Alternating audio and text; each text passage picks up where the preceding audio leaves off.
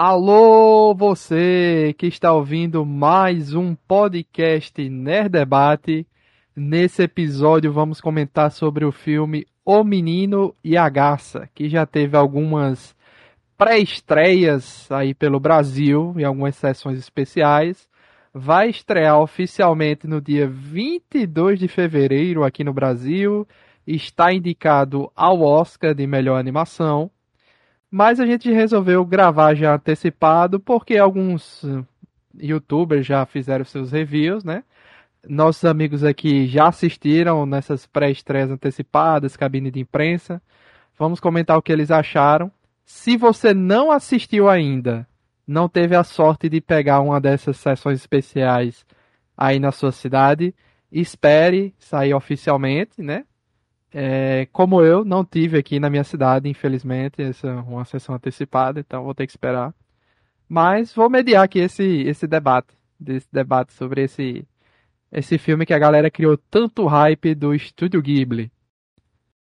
E não esqueça também que aqui no Nerd Debate a gente já gravou sobre todos os filmes anteriores do Ghibli, todos eles. A gente tem um podcast. Eu vou deixar o link aí é, no post, para você clicar, você vai ter acesso a todos eles no nosso site, uma aba só para Estúdio Ghibli, certo? Aí você pode assistir qualquer um que você ou, ou é, assistir o filme que você quiser, ouvir o podcast que você quiser, né? Referente àquele filme. Tudo bem? E aqui a gente não podia deixar de comentar, né? A mais nova estreia. Eu sou o Luiz Felipe, o apresentador do Nerd Debate, e estamos aqui com Alan Nicole. E aí, pessoal, boa noite. Vamos lá, né? Mais um filme do Ghibli. Mais uma possível última participação dele, será? Será que é o final do Miyazaki ou não? Denison Ghiseline. Boa noite, gente. E eu espero que o Miyazaki se aposente de vez. Oh, polêmico, hein? E não poder faltar Sérgio Peixoto do Anime X. Bom dia, boa tarde, boa noite aí para seja lá o horário que você estiver ouvindo a gente. E bem, né? É, o Miyazaki fez mais um filme. Ele tá com 80 anos. Então vamos ver se ele ainda vai querer usar fazer mais um ou vai se aposentar de vez. Se bem que ele está prometendo se aposentar já fazem pelo menos 20 anos, né? Vamos ver no que vai dar. Pois é, ele já vem com essa promessa há muito tempo. A gente vai comentar algumas coisas sobre esse filme antes de, de chegar nos spoilers, né? De arrecadação, como é que ele está de dinheiro? No total, ele já arrecadou 165 milhões de dólares no mundo todo, né? Incluindo o Japão nisso, tá? É o, o bolo todo. 165 milhões de dólares e com certeza o orçamento. Não sei se tem um orçamento disponível, porque normalmente filmes do Japão eles não disponibilizam orçamento, mas só por curiosidade, vou procurar. O orçamento geral, assim, desse filme foi de 95 milhões de dólares. Não sei. 100 milhões de dólares. Que esse valor, viu? O... Não sei. É muito para uma animação japonesa, é muito. É, estão dizendo aqui ó, que o, esse filme é o mais caro da do Ghibli é porque tem uma história de que o pouco que se sabia desse filme, né, até então, que ele foi o primeiro para começar que ele foi um filme bem diferente, né, na forma de divulgação. Não teve divulgação quase nenhuma, né? Basicamente soltaram um pôster e, e, nada mais e só foi sair os trailers bem pertinho mesmo da estreia, né, e tal.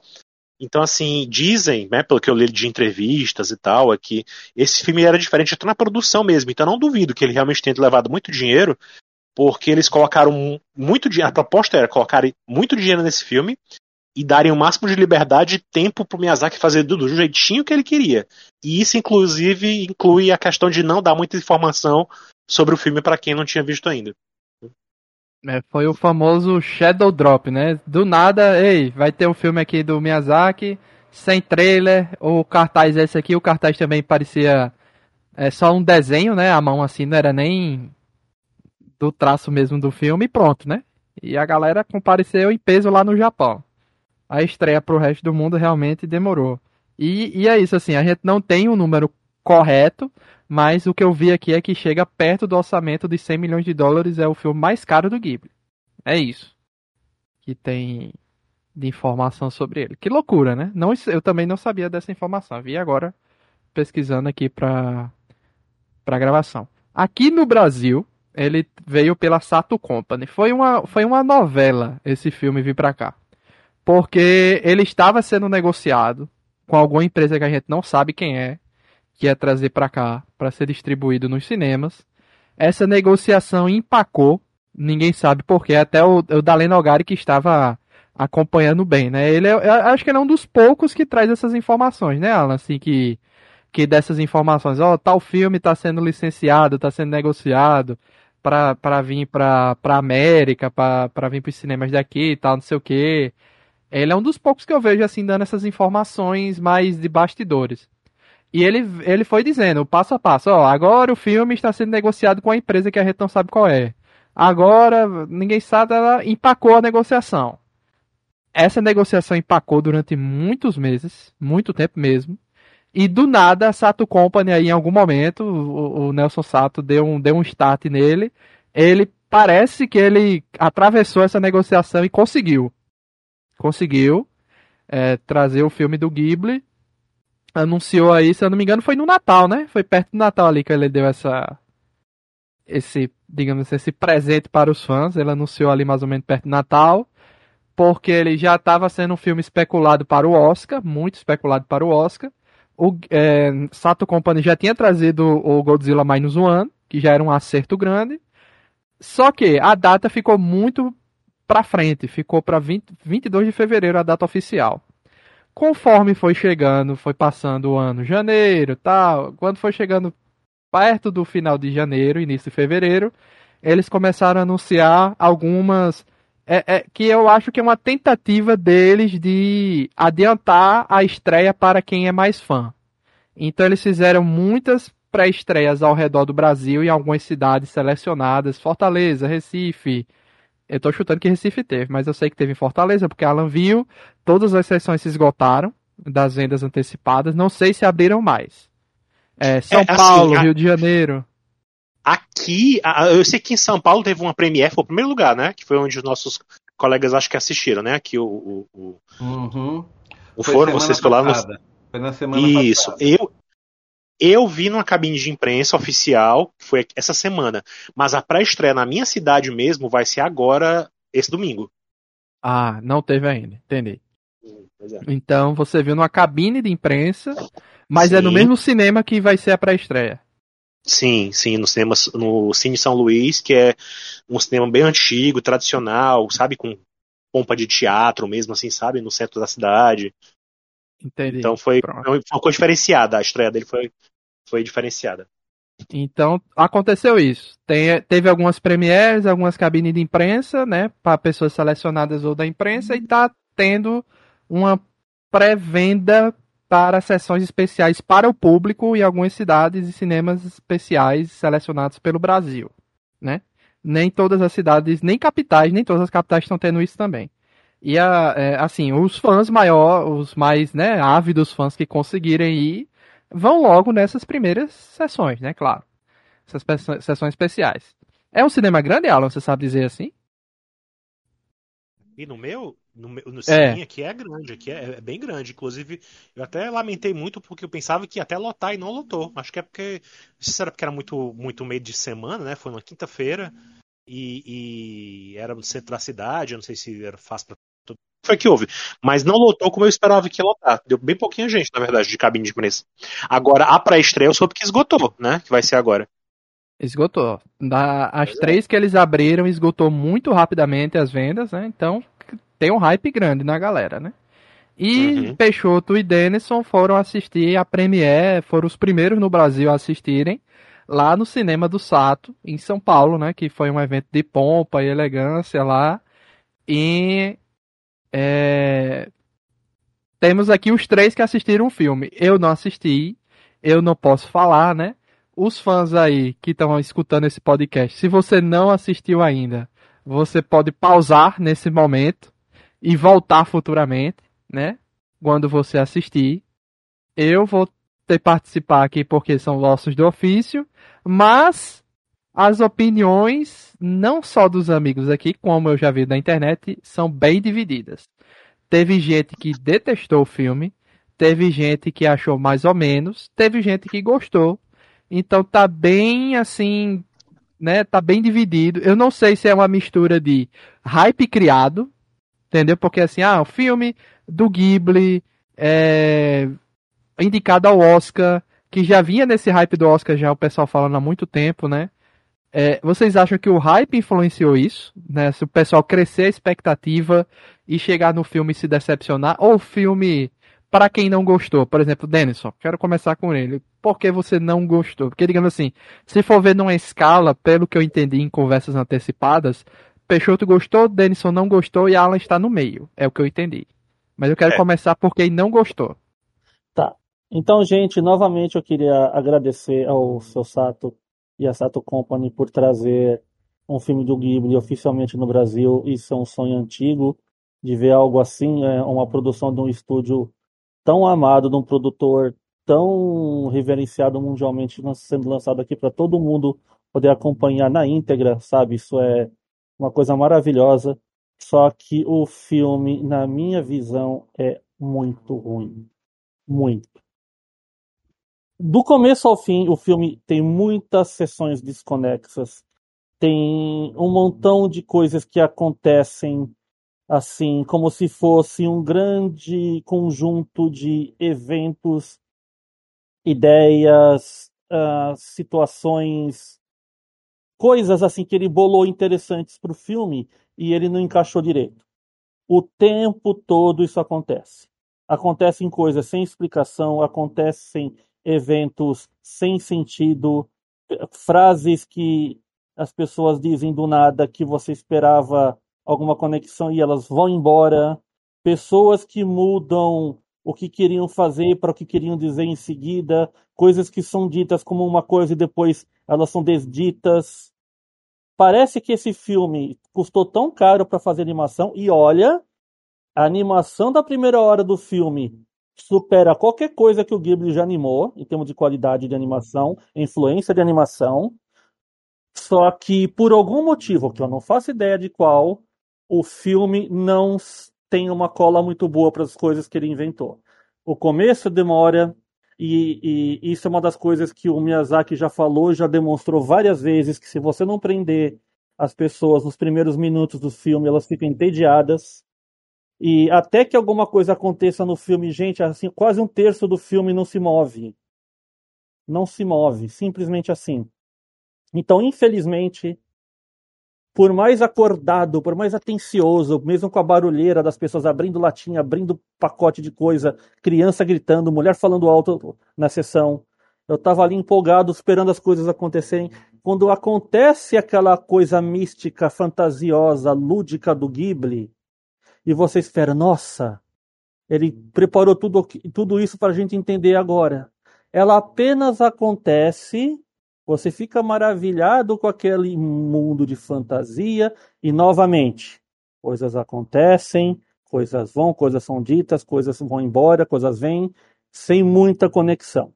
E o filme, ele para num momento tão, tão sem sentido, tão assim, olha, acabou o dinheiro, acabou a, a, a metragem do filme, vamos cortar ele aqui. Não é que nem Chihiro. Chihiro ele tem um momento assim. Nossa. Sim. Chihiro tem um momento assim. Ele sai lá ela sai daquele mundo que ela estava presa, ela reencontra os pais, os pais precisam ir embora, ela precisa ir junto, ela olha para trás naquele pensamento, eu realmente vivi tudo aquilo, e você sente que a aventura dela acabou. Lá no, nesse filme da, do Menino e a Garça, Ó, vamos voltar para Tóquio, Tóquio agora? Sim, precisamos voltar para Tóquio, vamos. Tela preta. E esse filme se classifica em qual categoria do Ghibli? Porque a gente viu muito filme do Ghibli é, adaptação de alguma obra, algum, algum livro, alguma coisa assim, é, alguma coisa histórica e alguma coisa muito fantasiosa. É uma mistura de histórico com fantasioso? Sim, qual é? Sim, qual é? é? Assim, eu não, ó, eu vou ser sincero. Eu não pesquisei nada sobre o filme, porque depois que eles falaram que o filme não ia ter divulgação a no seu pôster, eu quis me senti como total desavisado para descobrir o que, que o Miyazaki queria contar. Porque esse é um filme dele, não é apenas um filme de estúdio com outro diretor. Né? Então ali está sendo contado um evento da Segunda Guerra Mundial, né? E ali, no meio da Segunda Guerra Mundial, acontece esse um evento que move as pessoas para uma direção, e ali você descobre que aquele ambiente que ele está tá, tem alguns segredos, tem algumas coisas herdadas de eventos passados que chegaram até ali e vão se desenrolar pela presença das pessoas novas da casa por causa das pessoas que já existem. E então ele, então ele se baseia no fato histórico para contar uma história. Mas no final das contas, o fato histórico é só está acontecendo isso. É o pano de fundo. É o pano de fundo, não. Assim, é o cenário de fundo. É, é, o fato da guerra acontecer e, da, e, e deles terem se movido lá é, um, é, é uma situação tão pequena, só para dizer, ó, perdi. Per, desculpa, vou ter que dar um spoiler. Perdi, a, a, mãe do menino morreu, a gente vai se mudar porque eu vou, vou me casar de novo. Vamos lá, filho, comigo. É isso. Toda a influência da Segunda Guerra é só isso. Então, ele, ele se passa num momento histórico, talvez porque ele queria contar uma coisa de fantasia de uma forma um pouco mais livre, e você contar essas coisas fantasiosas e lúdicas num ambiente ultramoderno é difícil. Tanto que você pega as coisas mais modernas dele, como uh, lá o, os pequeninos, que ele se passa numa casa de campo, no local isolado, com uma ambientação de campo. Então ele isola, isola o, os personagens num ambiente onde ele pode explorar as coisas sem a influência do mundo externo.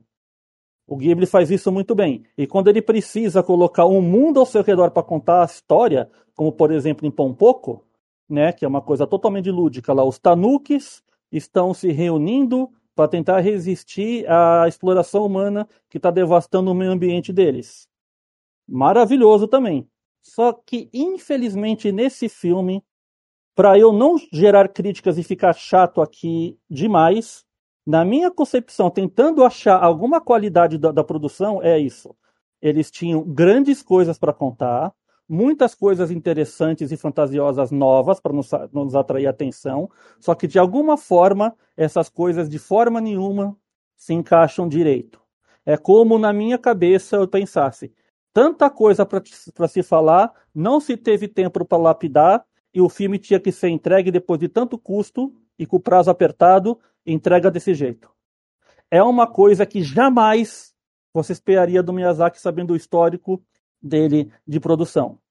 Ah, é, é, você pega aquele documentário lá, 10 anos com Miyazaki, que eles, que eles contam né, a, a, produção do, do Ponyo, e aí no meio do caminho aparece primeiro fi filme do filho dele, aí o pessoal vai comentando as outras obras dele, a rigidez né, e a vontade dele de dirigir todo o, todo o pessoal dele para que a obra seja boa, e ele comentando de filme a filme, isso não pode ser feito, isso deve ser feito, isso precisa ser feito, isso deve ser abandonado nessa direção, com essa visão. É como se tudo isso não existisse nesse filme. Desculpa, gente, mas eu não consigo gostar desse filme mesmo. Não parece que o Miyazaki fez esse filme. Parece mais um filme de estagiário. Parece que eu estou vendo uh, Ocean Waves de novo. Só que pior. Nossa, aí, aí pegou pesado. sério, sério. Eu cheguei em casa, nem, nem no cinema eu tive essa impressão. Eu falei, onde poderia ter sido arrastado uma situação dessa para esse filme ser aceito? Colocaram na mão de gente incompetente. Mas o Miyazaki produziu e dirigiu, isso não poderia ter acontecido. Então, uh, eu não estou entendendo a, o protecionismo que, o, que vários youtubers internacionais estão dando para esse filme. Eu ainda não vi reviews brasileiros, né? Mas assim, eu não consigo achar qualidade de Ghibli nesse filme. O traço do Miyazaki está ali, o padrão de animação do estúdio está acima de qualquer produção já feita principalmente na primeira hora, então é onde eu mais notei, e também é onde eles mais se preocuparam para mostrar isso. Tá? E tem muitas pequenas cenas e situações que parecem reciclagem de ideias de outros filmes, sabe, do próprio estúdio. Desculpa, gente, eu não vou me, eu não vou me aprofundar, porque eu só consigo achar defeitos. Assim, tirando a qualidade da animação, o, o, o filme não consegue me agradar, desculpem. É, bom, eu concordo com algumas coisas que, que o Denison falou. Eu, eu acho que eu tava esperando muito desse filme. Eu entendo o que a galera tá tão aclamando, né, o filme por vários motivos, especialmente porque é um simplesmente por ser um filme do Miyazaki, né? Só de ser já se cria uma, uma reverência muito grande, né? À produção. E aí eu acho que muita gente está relevando muitas coisas. E tem aquela coisa também de, ah, é um filme do Ghibli, aquela coisa de meio roupa do rei, sabe? Quem, quem não vê é burro. Nossa. Quem não, não, não, quem não eu, eu, sinto que tem muito disso, muita gente que está se fazendo de, de, de, de, muito, de muito assim, entendedor do filme para não sair por baixo, sabe? Para não ficar, não, peraí, não, eu entendi tudo, Nossa, não tá ótimo. Ah, isso que você é emocionante, sabe? Ah, isso que você falou cara, me bate tanto agora uh, pensando no que as pessoas falaram bem desse filme. Assim, assim. Pois é. É muito espelhado essa sua opinião com os reviews que eu tenho visto. Então, é, eu acho que é isso. Acho que o que está acontecendo muito é isso. Não que não tenha gente que, não, que tenha genuinamente gostado uhum. dele pelo que ele é. Não estou excluindo isso, mas eu, eu, percebi por algumas opiniões de pessoas, assim, de alguns youtubers mais. mais como é que eu posso dizer? conceituado. Não, são, não, não, fizeram.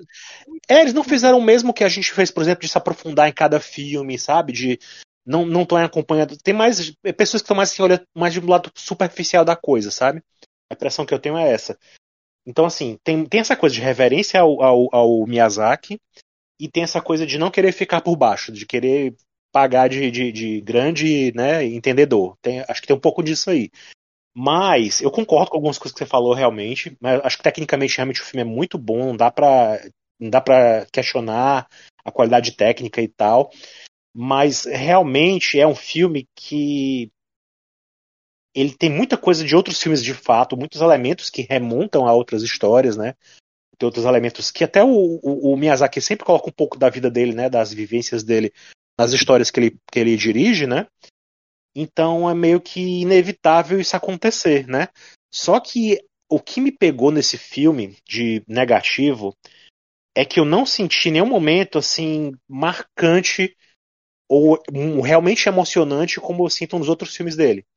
Todos os filmes dele tem pelo, pelo menos um momento que, que, que me deixava assim, nossa, eu ficava assim extasiado, ou arrepiado, ou emocionado, sabe? Esse filme não, para mim ele foi todo muito muito plano, Entendi. muito plano de emoções para mim, sabe? Eu acho que ele não trabalhou muito bem essa relação do, do, do protagonista que para mim não tinha muito carisma, Exato. né? É um protagonista Sim. muito sem carisma, não trabalhou muito com a, a questão dele com a nova mãe, sabe? Ficou muito assim jogado essa relação dele. Por isso que não me emocionou nada com aquela cena lá que eles têm lá, e tem um momento lá na frente, né? Que ele tenta resgatar essa, essa, essa nova mãe dele e, e, e tem todo momento lá que é você sente que ele tá tentando te emocionar, mas não, para mim não colou, sabe? Para mim não rolou. E, e eu, eu, não sei, eu acho que ele quis colocar muitas coisas ao mesmo tempo e não deu a mesma liga, como você falou, né? Não tem, não tem aquela mesma conexão da história de um jeito que eu esperava que tivesse. Elementos demais, né? em outros filmes. É, parece que ele queria contar. Parece que. É, eu, pelo que eu sabia antes, o que eu sabia antes desse filme era o seguinte: é, quando saiu a estreia, quando estava perto da estreia no Japão, eu não quis saber de nada para entrar nesse espírito, né? De ah, não vou saber de nada, vou me surpreender, vou seguir a, a, a orientação do Miyazaki, né? Quanto menos souber, melhor. Só que conforme o tempo foi passando e a gente foi vendo que estava difícil sair aqui, né? Eu estava ficando ansioso, eu comecei a, a olhar algumas coisas. E aí eu fiquei sabendo que era um filme, vi entrevistas, né, e tal. E eu fiquei sabendo que era um filme que, até certo ponto, ele era autobiográfico. Tinha, tem muito da vida do Miyazaki ali né, codificada, né, e essa questão do orçamento que eu falei, né, da produção ser diferenciada, ter levado mais tempo, e todo mundo concordou e fazer do jeito que o Miyazaki queria dessa vez, absolutamente do jeito que ele queria, entendeu? Então, assim, é. Talvez. Talvez seja porque o, o Miyazaki realmente, como, como a gente já estava cogitando aqui, né? Talvez seja tempo dele se aposentar de fato, assim, sabe? Então a gente sente esse cansaço no filme de repente, sabe? Eu, é pelo menos pra mim, a impressão que eu tenho. Então eu sabia que tinha a ver com um outro livro, com uma história, né? Com um, um, o nome original, né? É Como Vocês Vivem, na verdade, uhum. é baseado em um livro. Só que não é de fato baseado no livro. O livro ele aparece como uma referência dentro do, do filme, Sim. mas ele não resume, não, não é a história do filme. O filme não é sobre o livro. Uhum. O livro ele tá lá como uma referência e que eu achei que podia ter sido até de repente mais trabalhado isso aí, sabe? A gente entender melhor. Eu acho que de repente quem conhecia o livro, quem já leu o livro, talvez tenha entendido melhor a proposta dali da história, né? Do que quem não conhecia nada, né? Porque não sei, não tinha nada a ver. Então assim, eu, eu sei que tem muito lá a relação do, do, do Miyazaki com os outros integrantes do Ghibli, né? Com o, o, o, ah, eu esqueci o nome dos, dos dois. O, me ajudem a lembrar o nome dos dois, o, os, os dois companheiros dele. O diretor lá da revista, lá, o.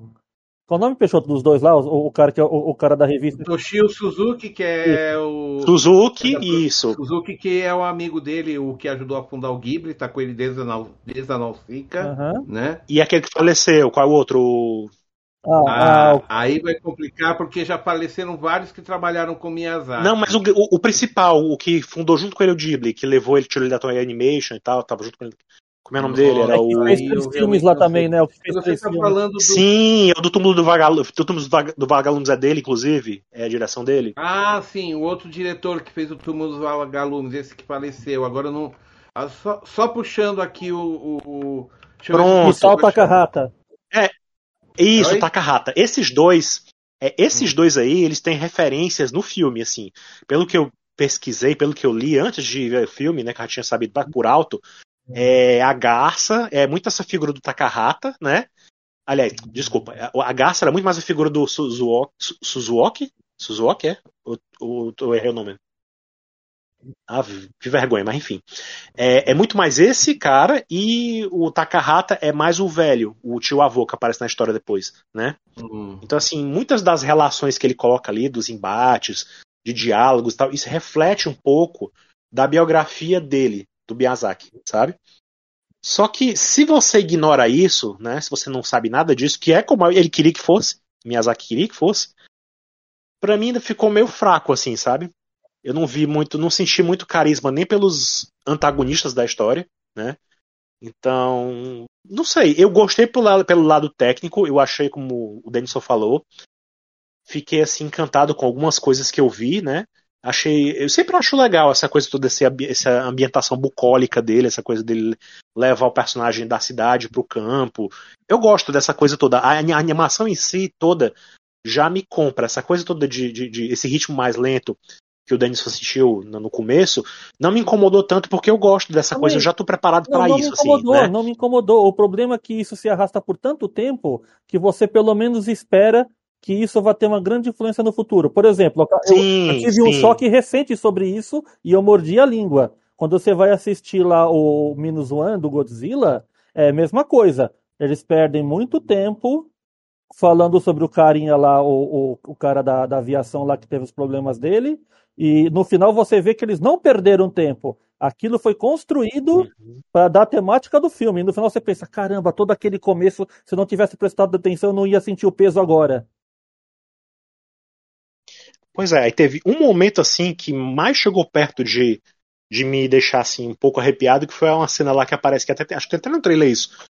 Num dos trailers né, mais recentes que é o momento em que ele lembra da morte da mãe dele, que aparece ela no meio das chamas e tá aquela coisa assim meio mística, assim, sabe? E, e, e foi isso. No resto, eu achei muito plano, muito plano de emoções para mim. Então, nesse sentido, eu gostei do filme pela qualidade técnica, por essa coisa de, de, de, ter referências de coisas que eu já gostava antes. Tem muitos elementos ali, você vê coisa de, de, de viagem de Chihiro, você vê uma coisa ali de Princesa Mononoke, né? Tem hora que a mulher pega o arco, né, e joga, e ele também usa um arco, e isso me lembrou também, né? Enfim, tem muitos elementos ali que me remeteram a outros filmes e que eu gostei de lembrar disso, mas foi mais uma coisa minha do que de fato ao filme em si, né? Então por isso que eu fiquei na coluna do meio de gostei até certo ponto, né? Então, é, outra coisa que dava para ressaltar é, que eu tava ah, que na cabeça esqueci agora. É, questão do elenco. O elenco é bom também, o elenco é muito bom. Eu gostei também, achei muito interessante. No caso, eu acho que vocês assistiram a mesma coisa que eu. Foi é, japonês com legendas, não foi? Sim, sim. Fico, na verdade, fico Ué. muito grato de ouvir as vozes originais. Não foi dublado? Não foi dublado. Não, vai ter, vai ter versão dublada, mas o que a gente assistiu foi legendado. Oxe, É que geralmente, ô Luiz, quando, tá muito, quando é muito antes da pré-estreia, a dublagem ainda não tá pronta. Ah, pensei que eu pensei que era dublada a versão que vocês iam assistir. Godzilla foi a mesma coisa. Godzilla a gente assistiu quase um mês antes de estrear, né, Denison? Né? E, e, o, e o Nelson avisou, olha, a dublagem ainda não está pronta, não está completa, então nós vamos assistir legendado. Ele mesmo avisou na hora. Né? Uhum. Então eu imagino que o Menino e a Garça passou pelo mesmo contra... Isso. contratempo, né? Ainda não Eu estava fiquei- pronto. Eu fiquei um pouco preocupado, porque eu sei que nos Estados Unidos eles dublaram, né, o filme, e eu pensei que de repente ia vir pra cá a versão dublada em inglês, com legendas em português, né? Mas não, felizmente, felizmente não, né? Mas o que eu tinha pra dizer pra finalizar assim, nesse, nesse sentido, é que eu acho que realmente, pra mim, esse filme ele não é o top do, do, do Ghibli, não. Ele tá muito alguns filmes atrás mesmo, assim. Não chega a ser pra mim tão, tão quanto o das ondas lá que a gente não gostou, mas Ocean Waves, mas mas é, é- é- fica bem abaixo pra mim de, de Viagem de Chihiro, de enfim, de tantos outros ali, sabe? Pra mim, sinceramente, eu esperava um pouco mais, talvez até muito mais, né, do que eu do que eu vi. Mas não me arrependo de ter visto e eu acho que vale a pena ver de qualquer jeito, sabe? De toda forma, eu recomendo. Mas vai lá, Peixoto, que- agora faça a redenção. Ah, eu não sou tão bom assim pra fazer redenção, não, porque eu concordo com o Alan, não concordo com o Denison, que tenha sido tão ruim, e eu concordo muito com o Alan, que ficou mais ou menos, né? Eu não disse, eu acho que o Denison pode ser testemunha, que eu não disse em momento nenhum que eu achei ótimo, que eu achei supimpa, que era uma obra-prima do Miyazaki, não. Eu falei, olha, eu gostei, mas eu gostei por causa que são questões minhas que fizeram o, o gostar, porque é, bem, eu acompanho o Miyazaki desde Nausicaa e Nausicaa, gente, estreou em 82 e eu já tinha assistido ele em 85, né? 84, 85 eu já tinha assistido Nausicaa em VHS e sem legenda. E a partir daí eu vi praticamente tudo do Ghibli é, sempre sem legenda, é, assim que saía em VHS, graças às locadoras japonesas da Liberdade, né? Tá?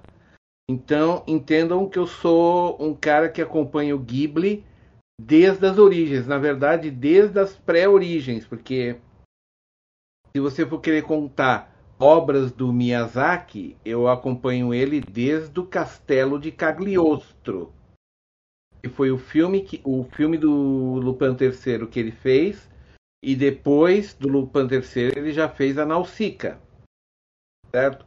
E o sucesso da Nausicaa deu cash para ele abrir seu próprio estúdio de animação, o Ghibli, junto com os, com os seus amigos e parceiros, ok? Eu só estou dando um contexto histórico para vocês entenderem que eu sou um cara que acompanha o Ghib- Ghibli há 40 anos. 40 anos. Não é pouca coisa, gente. Ok? Então, eu posso dizer com bastante propriedade, porque eu já vi tudo do Ghibli, mesmo quando não é o Miyazaki dirigindo, eu vi tu- todas as obras dele, né? E eu posso garantir com certeza que o Menino e a Garça, ou Co- Como Você Vive, que é o título em japonês, né? Ele não é, com certeza, um dos melhores do Ghibli. Não é. Definitivamente não é. Animação impecável, muito bem animado, certo? Só que o o Miyazaki pecou por querer ser muito detalhista contando a história do garoto. Ele poderia ter sido um pouquinho mais enxuto ali, certo? Porque é, eu já estou acostumado com a expressão de rosto dos personagens do Miyazaki. O que acontece simplesmente é o seguinte: todo o tempo, o garoto, desde o começo do filme até o momento em que ele entra no mundo de fantasia e o, mundo, a, o filme toma um rumo totalmente diferente, até praticamente aquilo ali, ele ele era simplesmente um garoto com uma, com uma revolta interna guardada dentro de si. Não sei se vocês perceberam isso. Ele não sorri para a nova mãe, ele ele só faz, ele só faz o que ele tem que fazer como uh, digamos assim, ele só, só seguiu os protocolos que a sociedade japonesa exigia na época. Tá? Ele e, e para mim o auge disso foi quando ele teve a briga na escola e voltando para casa ele pega uma pedra e arrebenta na própria cabeça de raiva. Porque é o seguinte, ele queria se machucar mais. Ele estava tão furioso, mas tão furioso, que a briga não foi o bastante para ele desabafar. Parece que ele só se sentiu satisfeito quando conseguiu arrancar sangue de si mesmo. Ele estava tentando tirar para fora de si a, a, a, a revolta de minha mãe morreu e menos de um ano depois meu pai se casa de novo. O que é isso? Minha mãe não foi nada. Ele nunca fala isso no filme, não fala. Mas a, se você olhar o rosto dele, está escrito lá isso. O comportamento dele está escrito lá isso.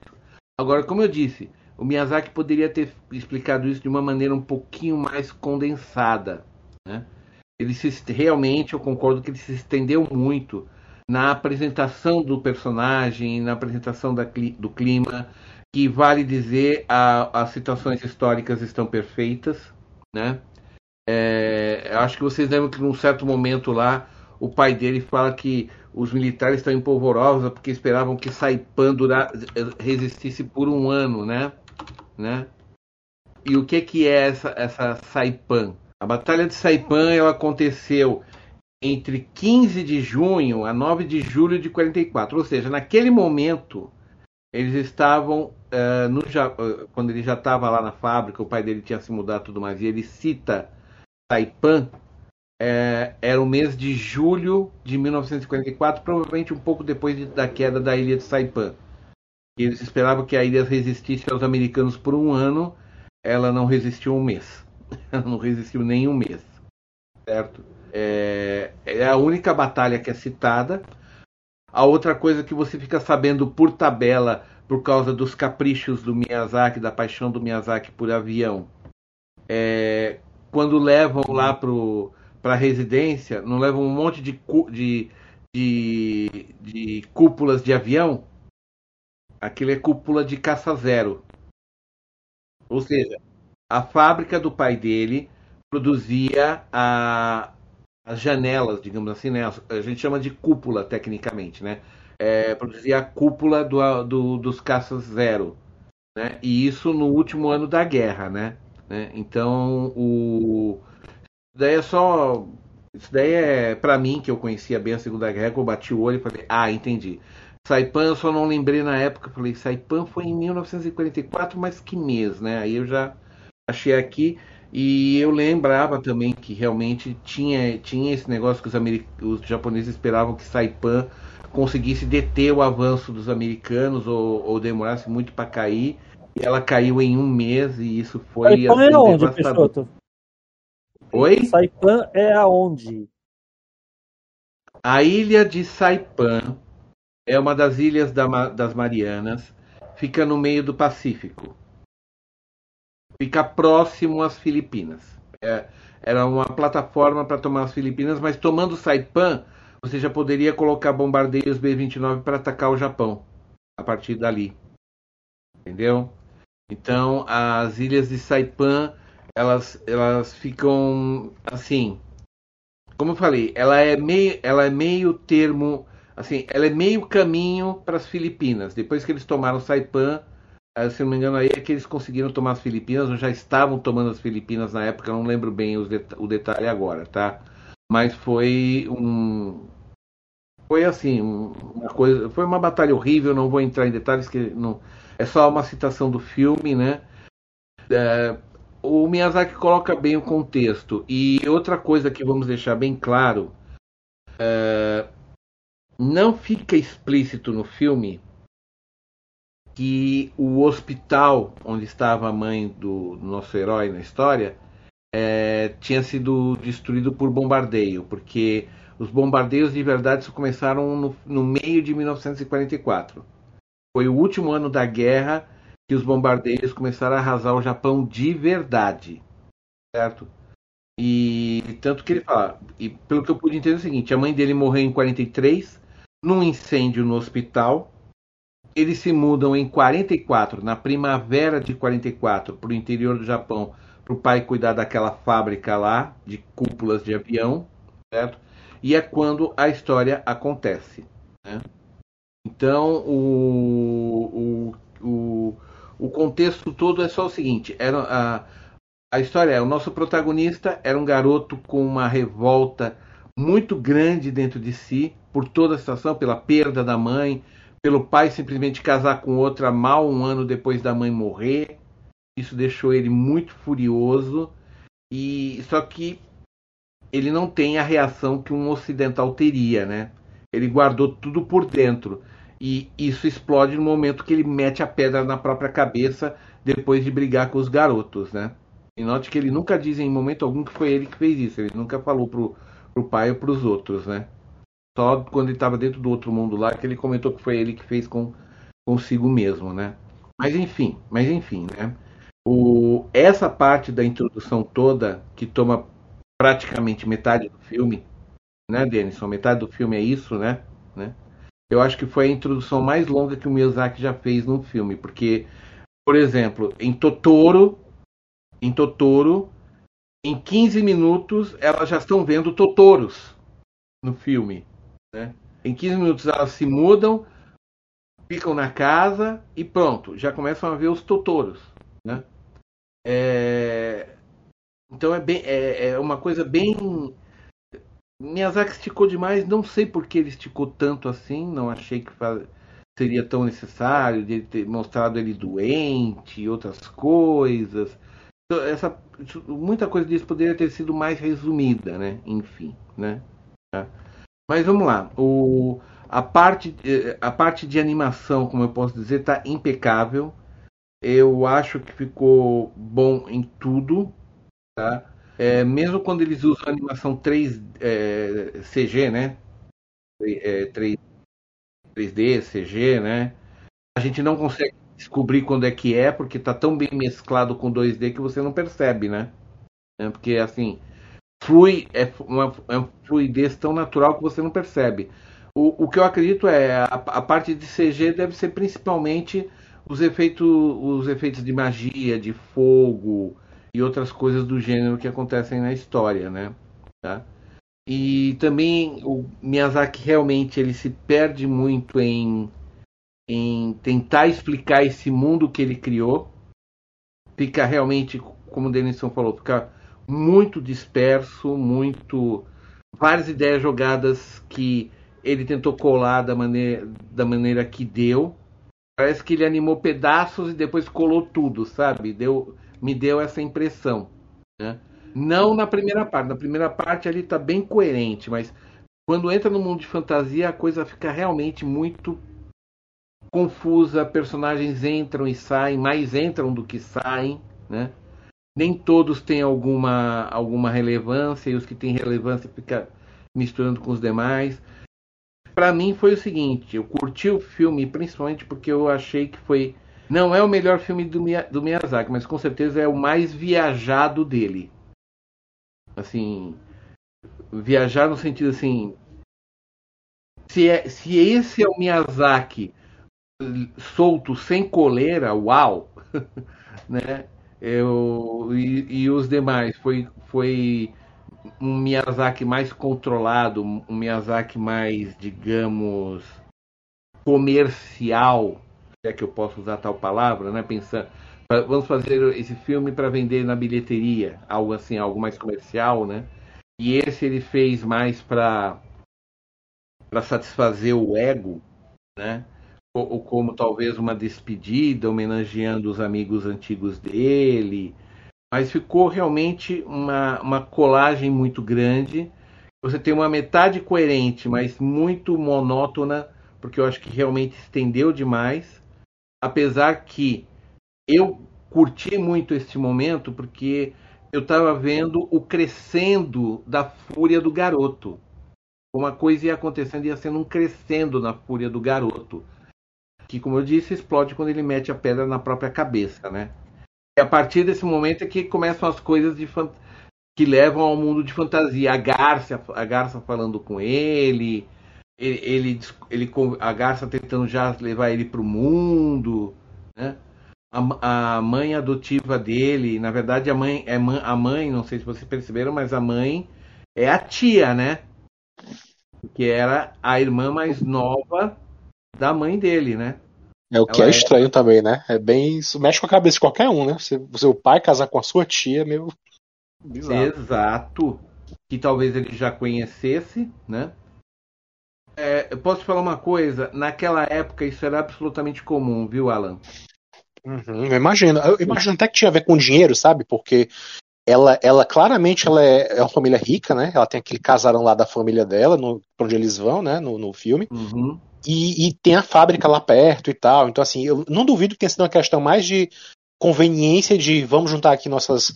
Não vamos, vamos, vamos é, espalhar mais o dinheiro, assim, sabe? Vamos concentrar mais a riqueza aqui do que não, o amor de verdade. Mas, mas, não só isso, né? É porque, é, na verdade, foi. É, quando você. No, no caso, antigamente no Japão, você casava, era uma união de famílias mesmo, né? Uhum. Então, ah, minha irmã, minha filha mais velha morreu, então por que você não casa agora com a irmã mais nova? Não muda nada, entendeu? Agora, a uhum. opinião do garoto que se dane, é só um garoto, a opinião dele não conta, né? Deixa os uhum. adultos resolverem as coisas como adultos, entendeu?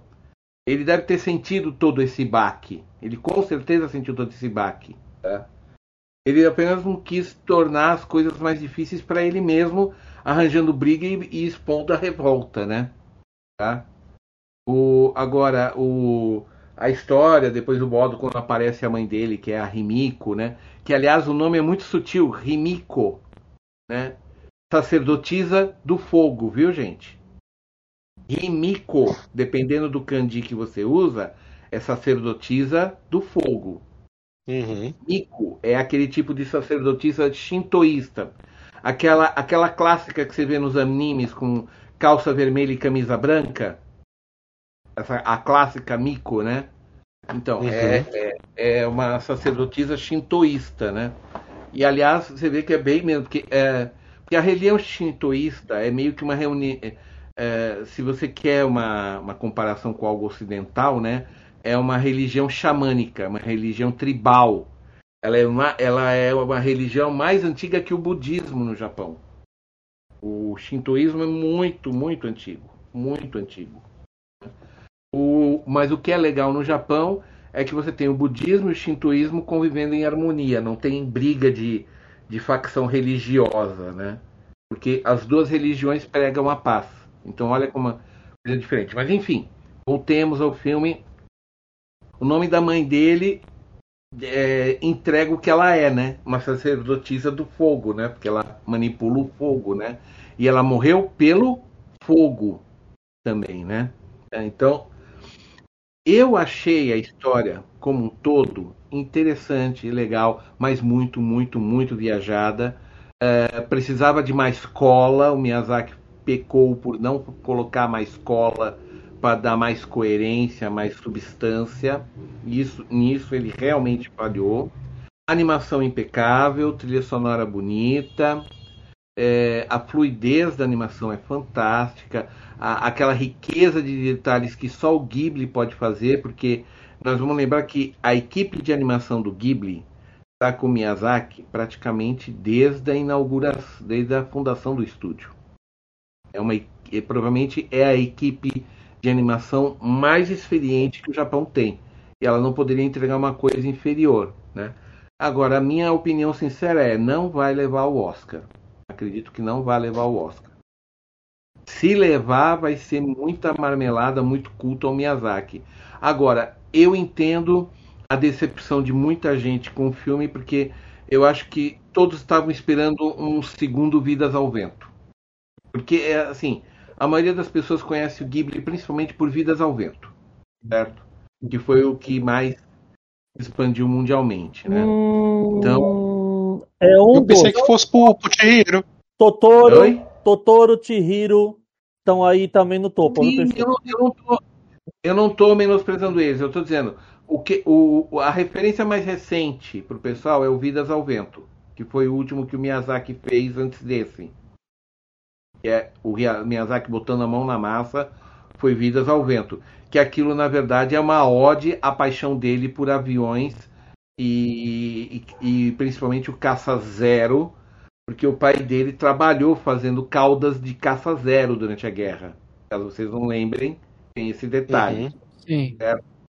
Eles têm tudo isso, porque a, a família do Miyazaki tinha uma fábrica de peças de avião. Durante a guerra, eles faziam as caudas do caça zero. Ok? Então, o, o que acontece aí, que eu só estou colocando para vocês, é que é, o pessoal estava esperando talvez alguma coisa tão grandiosa, tão bonita, tão coerente na história, com começo, meio e fim, quanto foi o Vidas ao Vento. tá? E- Não, eu vou dizer o seguinte, Peixoto. É, se ganhar, seria aquele famoso Oscar pela carreira, que acontece muitas vezes, Sim, sim. de vez em quando, bem. né? De vez em quando acontece isso no Oscar. Ah, A gente. Ele já tá merecendo há tanto tempo e. Vamos, nomear, vamos dar o prêmio aqui e tal. Beleza. Mas, né? Tem outros Uhum. candidatos fortes, né?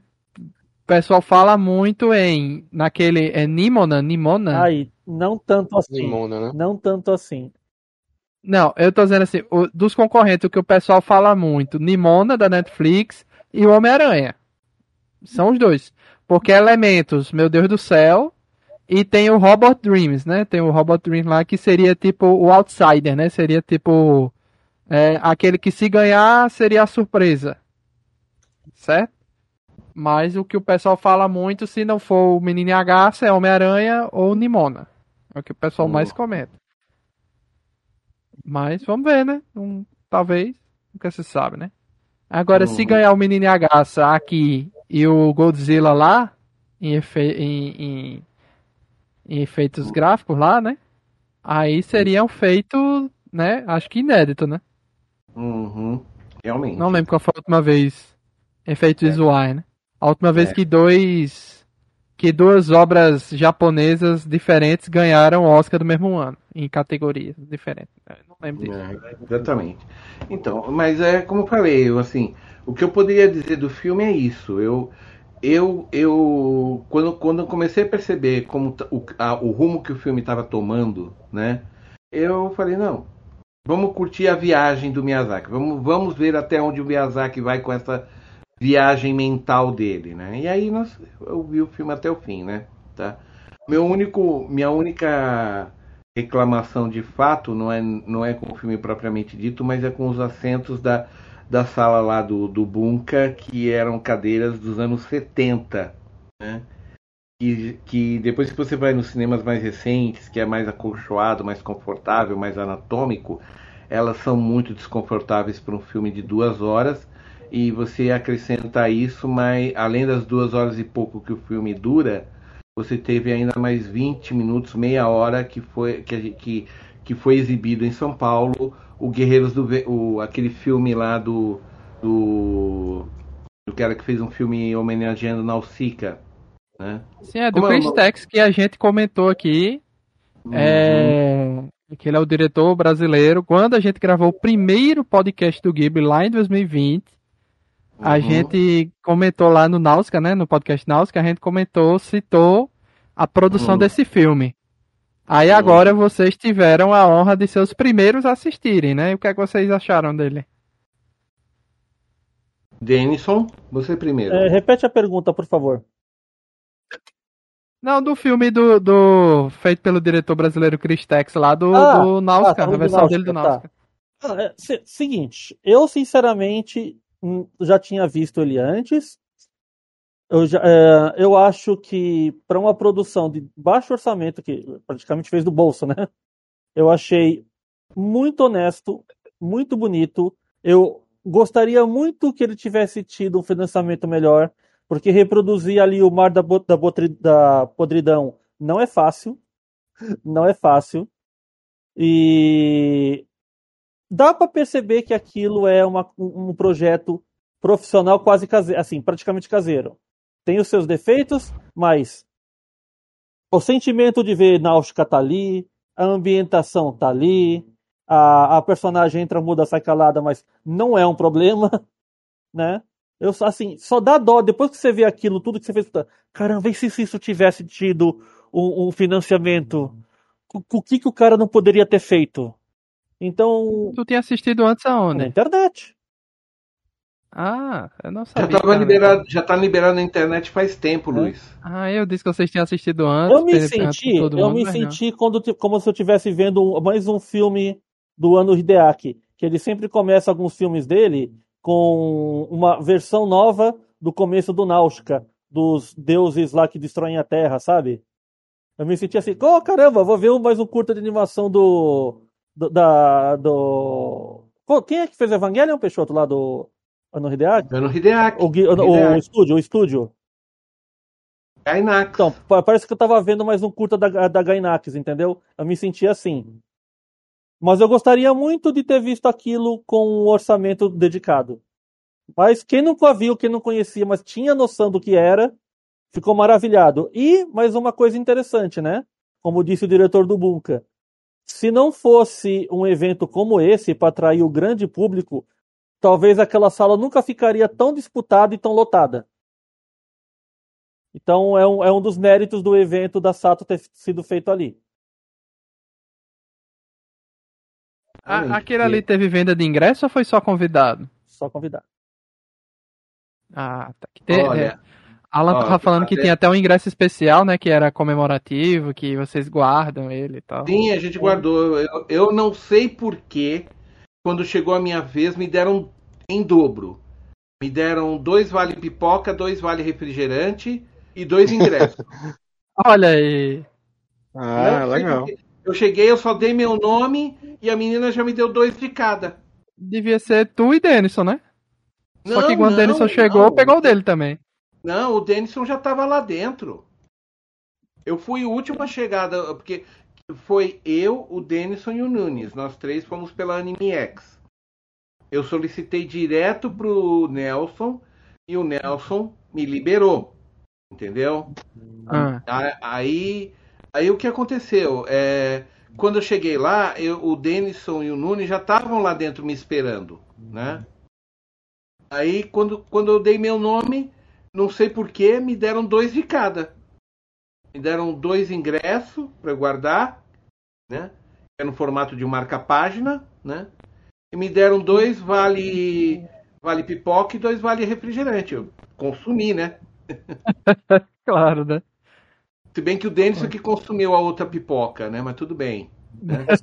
Você me autorizou, então. É. Só nem ia Ok. desperdiçar, né? É isso aí. Então, mas o a única a única co... agora foi o seguinte. Se não me engano, acho que foram quatro sessões da Nausicaa, certo? E eu não sei se fizer, ah, eu só sei que pelo que eu estava entendendo, era as demais era paga, só das quatro e meia que era imprensa. Eu não sei se eu Hum. estou fazendo confusão. Eu Eu também acho que vi na ter sido. internet uma coisa de cobrança de ingresso pra lá, mas eu fiquei confuso e preferi não especular. Não, não, Pode mas ser. É o seguinte, o, o, o nosso que nós fomos, Denison, das quatro e meia da tarde, esse era para imprensa, para convidados. Sim, sim. O, os demais eu acho que foram pagos. Posso estar errado, mas é o que eu acho. Então, mas o eu como assim, o que eu posso dizer mesmo é que esse Nausicaa eu fiquei com as mesmas sensações que o Denison, porque lembrando, eu já devo ter assistido Nausicaa aí umas 10, 12 vezes no mínimo na minha, ao longo da minha vida, né? E nunca me deixo de encantar. Eu deliro com Nausicaa cada vez que eu assisto. O filme do É. Ghibli é duas horas, é isso? O filme do Ghibli é duas horas. Ah, Ah. tá. Porque se ele fosse menor. Foi 2 horas e 20, Dava- se não me engano, o filme. Nossa, é grande. Tem 40 Caralho. minutos de barriga ali, viu? É grande. Porque eu tava pensando aqui, se não fosse por isso, é, eles podiam até conseguir. Se fosse menor, né? Bem menor. Se fosse uma Ah, hora e alguma coisa, eles conseguiam fazer uma 75. dobradinha. Eu não sei se o Ghibli autorizaria. Fazer uma dobradinha e exibir no Brasil todo esse curta antes do, do filme, entendeu? Esse, né, esse filme dura 124 minutos. O da Nausicaa acho que dura de 15, 15, 20 minutos no máximo, né, Denison? não mais do que isso. Tá? Que hoje em dia a gente não vê mais isso, né? Antigamente tinha mais assim, ah, antes de Matrix vai ter o Animatrix. Hoje em dia não, não tem. Não é, acho que só, os da, só os da Pix ainda fazem isso, né? Os da. Tem um ah, tem isso antes, né? antes do, do filme? É. É interessante. Cinema. Aliás, não sei se vai ter mais, né? Porque agora nunca mais tem nada da Pixar pro cinema, né? Agora tá tudo indo direto pro Disney Plus, então. Ah, é? Uhum. Não, Sim, não sabia né? disso. Não sabia disso, não, Lalo. É a tendência querem... agora é essa. Eles querem fazer o Disney Plus dar certo de qualquer jeito, Luiz. Só isso. Não sabia disso. Então eles estão pegando os trabalhos do, da Pixar e jogando direto no canal. para forçar o pessoal a assinar. Que doideira. É, mas eu acho que se fosse o filme mais curto, eu acho que dava. Pois é, então é isso, amigos. Agradecer a presença de vocês. Alan, considerações finais: o menino e a gaça. Se você disser assim, ah, alguém vem para você é, dois tipos de pessoa. Um que é fã do Ghibli e ele quer que você compare com outras obras do Ghibli. Se ele é um filme bom, um filme que você recomenda ou não recomenda, e diga assim: ah, me compare com outro. E alguém que nunca assistiu um, um filme do Ghibli, você recomenda ou não recomenda? É isso que é a dinâmica que eu vou fazer com vocês. Nossa, assim, para quem já conhece, eu diria que é um filme mediano. Eu acho, como eu repito aquilo que eu falei, acho que tem muitos outros melhores aí, né? Então, eu acho que ele deixa a desejar nesse quesito aí. E para quem nunca viu, eu diria que não vá ver esse sendo seu primeiro filme do Ghibli, não. Assim, acho que ele não deixa uma marca tão assim forte, sabe? Não deixa aquela impressão tão impactante contra outros filmes. Então, acho que talvez para ser o primeiro filme de alguém que nunca viu o Ghibli, não sei se é a melhor pedida, não. Mas para todo caso, para os dois casos, eu recomendo que vão assistir no cinema de qualquer jeito. Sim, sim, sim. você, Denison? Ah, então, eu vou recomendar esse filme só se você tiver curiosidade de assistir para ter a sua opinião. Porque esse filme não consegue me agradar. Tá? Não, não, não tenho total decepção dele, eu repito isso para quem quiser. Ah, de cena a cena, esse filme me decepcionou, quando você vai tentando colar as coisas na cabeça simplesmente não funcionam, tá? E, então, se você vai assistir isso, quer ter uma opinião própria, de repente você gosta do que vê, isso é uma maravilha, vá lá e assista. No streaming, no cinema, se você puder, melhor ainda, né? Para você ter empolgação de todo mundo à sua volta para contribuir, né? Mas quem nunca assistiu, de jeito nenhum eu recomendo esse filme como pr primeira obra do Ghibli a se assistir.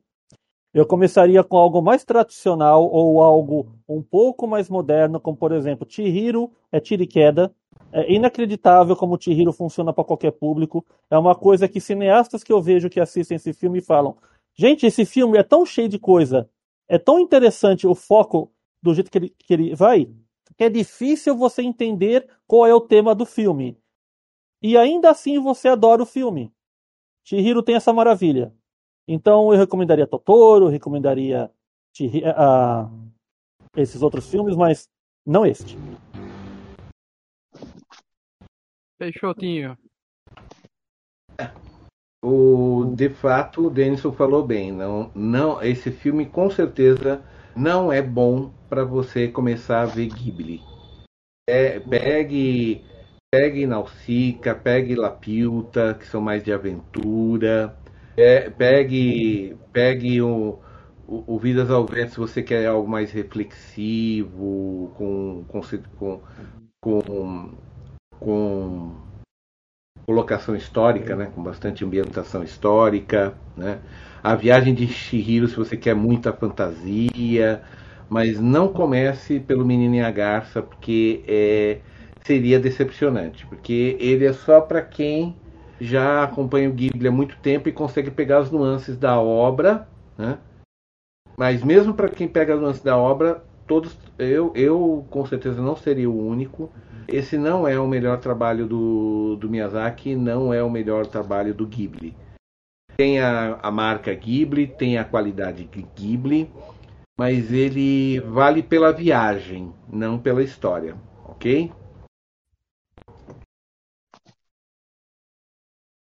Então é isso. Agradecer aí aos amigos, né, que compareceram aí. Obrigado, Nelson Sato, por ter convidado aí esse trio maravilhoso para assistir esse filme, né?